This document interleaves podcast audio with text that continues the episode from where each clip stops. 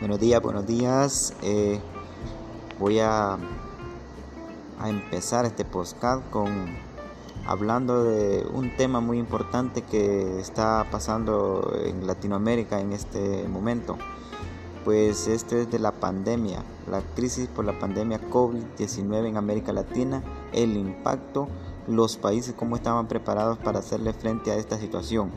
Vamos a abordar cada cada avance, por decir así, los países que están más preparados, los países que están eh, por bajo de la media y sobre todo vamos a abordar una parte sobre la educación remota o, educación virtual en Honduras. Eh, continuamos seguidamente con más...